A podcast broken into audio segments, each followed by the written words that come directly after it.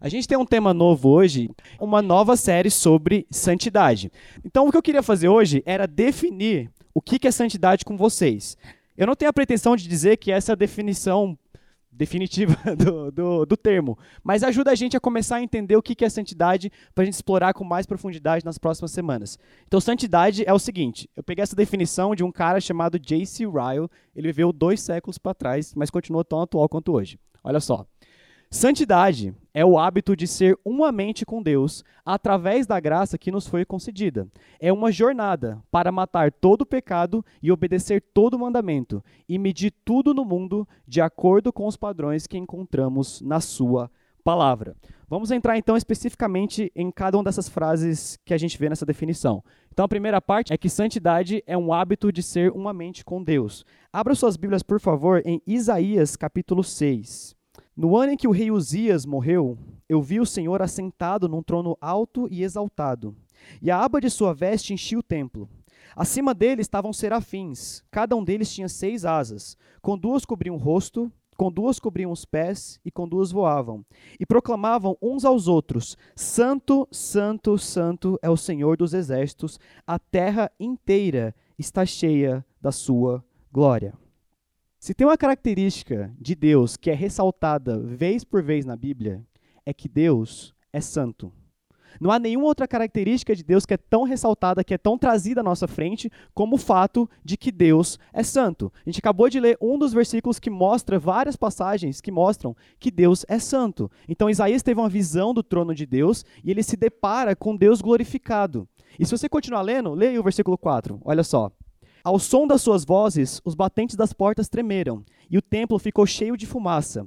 Então gritei: Ai de mim, estou perdido, porque eu sou um homem de lábios impuros, e vivo no meio de um povo de lábios impuros, e os meus olhos viram o Rei, o Senhor dos exércitos. Assim que Isaías é confrontado com a visão de Deus, assim que Isaías é confrontado com a magnitude da santidade de Deus, ele entra em desespero.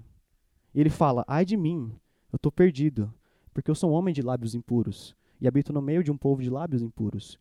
E eu estou diante do Deus que é santo, santo, santo. A santidade de Deus é o atributo mais ressaltado na Bíblia. Mas bom, você não precisa acreditar em mim. Vamos olhar mais alguns versículos. O próximo fica em 1 Samuel, capítulo 2. A gente vai ler a oração de um personagem, uma personagem excepcional na Bíblia que é Ana. A gente vai ler o versículo 2. Diz assim: não há ninguém santo como o Senhor, não há outro além de ti, não há rocha alguma como o nosso Deus. Então, assim que Ana começa a oração, ela fala: Não há ninguém santo como o Senhor. Mais um, Êxodo capítulo 15, versículo 11, diz assim: Quem entre os deuses é semelhante a ti, Senhor? Quem é semelhante a ti? O que, que diz agora? Majestoso em santidade, terrível em feitos gloriosos, autor de maravilhas. Quem é semelhante a Deus? Só Ele é santo. E o último para fechar é um versículo que é familiar a vocês, Apocalipse capítulo 4, versículo 8. Cada um deles tinha seis asas e eram cheios de olhos, tanto ao redor como por baixo das asas.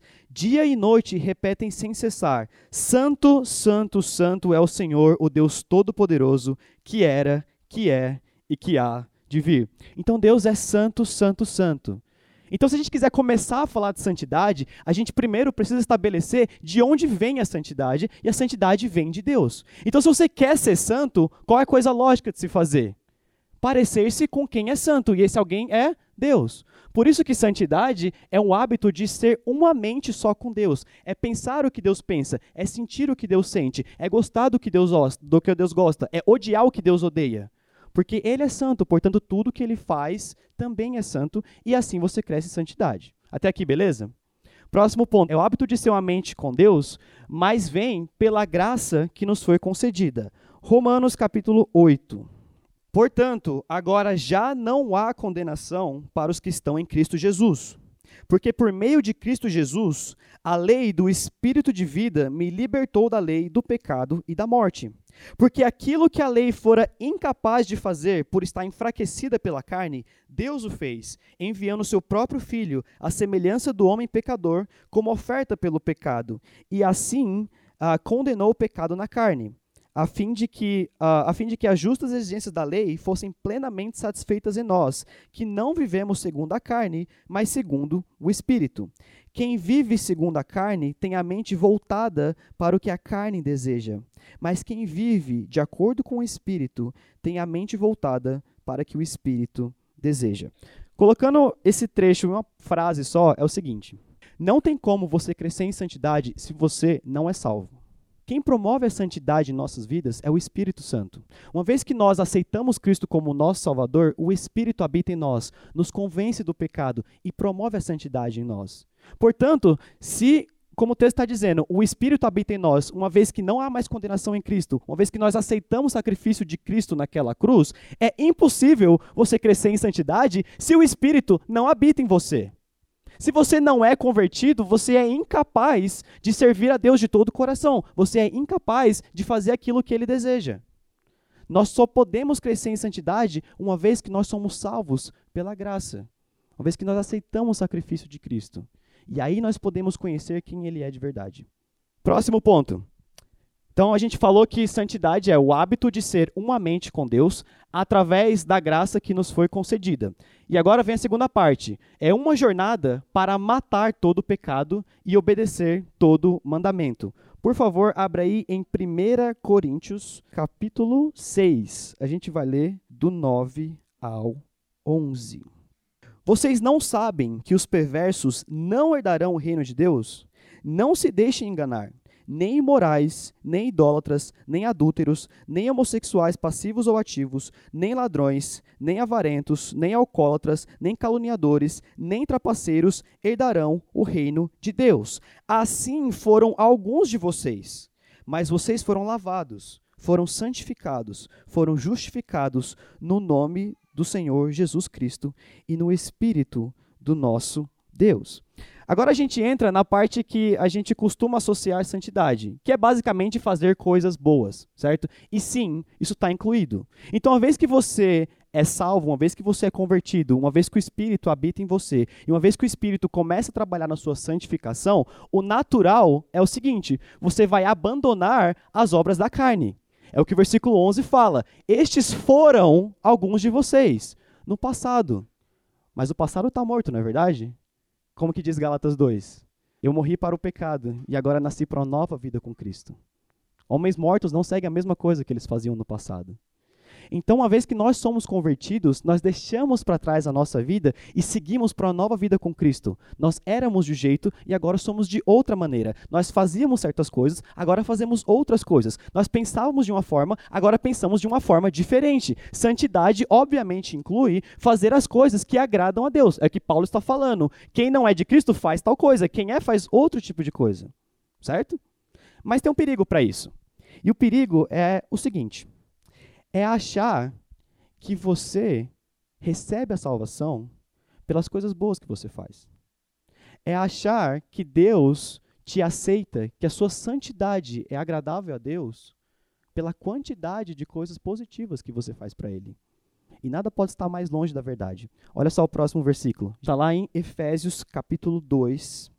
A gente vai ler do 9 ao 10. Pois vocês são salvos pela graça, por meio da fé. E isto não vem de vocês, é dom de Deus, não por obras, para que ninguém se glorie. Porque somos criação de Deus, realizada em Cristo Jesus, para fazermos boas obras, as quais Deus preparou antes para nós as praticarmos. Certo? Então o texto começa dizendo: Vocês são salvos pela graça. Portanto, qualquer mentalidade de que você fez alguma coisa para merecer a salvação, você está em contradição com o que o texto está falando, porque ele diz muito claramente que nós somos salvos pela graça.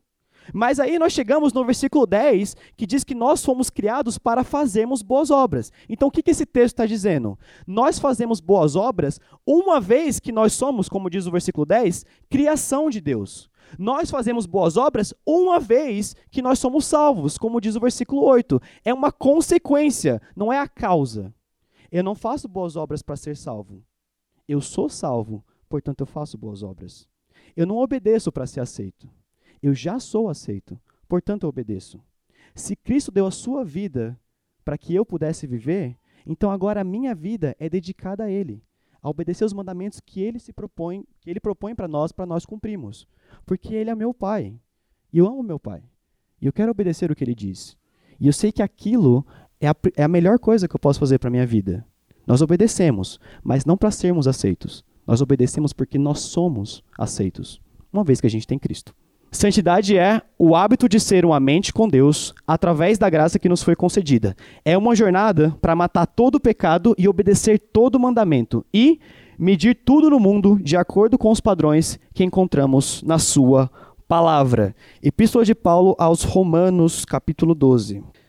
Portanto, irmãos, rogo-lhes pelas misericórdias de Deus que se ofereçam em sacrifício vivo, santo e agradável a Deus, e este é o culto racional de vocês. Não se amoldem ao padrão deste mundo, mas transformem-se pela renovação da sua mente, para que sejam capazes de experimentar e comprovar a boa, agradável e perfeita vontade de Deus.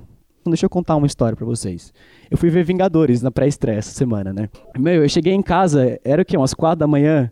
Eu fiquei olhando pro teto, tipo, eu não sei o que eu faço da minha vida agora. Tipo, é muito bom, é muito bom, cara. Recomendo que vocês vejam. Mas agora eu vou falar do filme anterior, do Guerra Infinita. Tem uma cena, não sei quem viu, quem não viu vai levar spoiler, sorry. Mas tem, tem uma cena. é o filme anterior, anterior. Tem uma cena que tem essa mulher chamada Gamora, né? E ela tá num planeta lá. E ela vê o Thanos, e o Thanos é o vilão, tal, pra quem não sabe.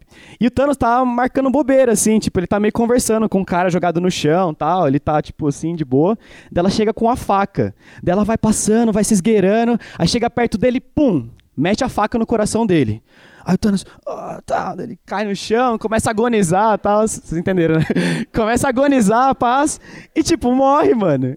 Aí você fala, velho, mas tem tipo uma hora de filme, como assim um vilão morreu e uma pessoa X matou ele, tá ligado? Foi o Thor, alguma coisa assim. Aí chega o Thanos de verdade. E aí ele gira a joia da realidade e mostra que aquilo que ela estava vendo não era verdade. Ela estava vendo uma realidade que ele projetou para ela. Ela é filha dele, tem todo um drama, tal. Mas tipo, o que ela estava vendo não é verdade. Só que olha só, ela viu uma situação ela viu uma situação e agiu conforme ela estava vendo, certo? Então as ações dela foram ditadas por aquilo que ela via. Da mesma forma, nossas ações também são ditadas pela maneira com a qual nós enxergamos o mundo. E o que Paulo está falando no versículo 2 é o seguinte: não se conformem com este século, mas transformem a mente de vocês, para que vocês comecem a ver as coisas pelas lentes do Evangelho. Gente, cristãos têm a obrigação de serem um tipo de pessoa que são sábios. sábios, são sábios. A gente tem que olhar para as coisas, a gente tem que olhar para as situações e trazer a realidade do evangelho. Santidade envolve você amadurecer. Santidade envolve você se aproximar de Deus, para que agora você não seja tolo, como o Provérbios vai dizer. Você seja uma pessoa que consegue viver uma vida discernindo aquilo que é santo, aquilo que agrada a Deus, daquilo que é impuro, daquilo que é ímpio, daquilo que não agrada a Deus. Portanto, uh, nós medimos tudo de acordo com os padrões da Bíblia, porque é a Bíblia que dita a maneira como nós vivemos.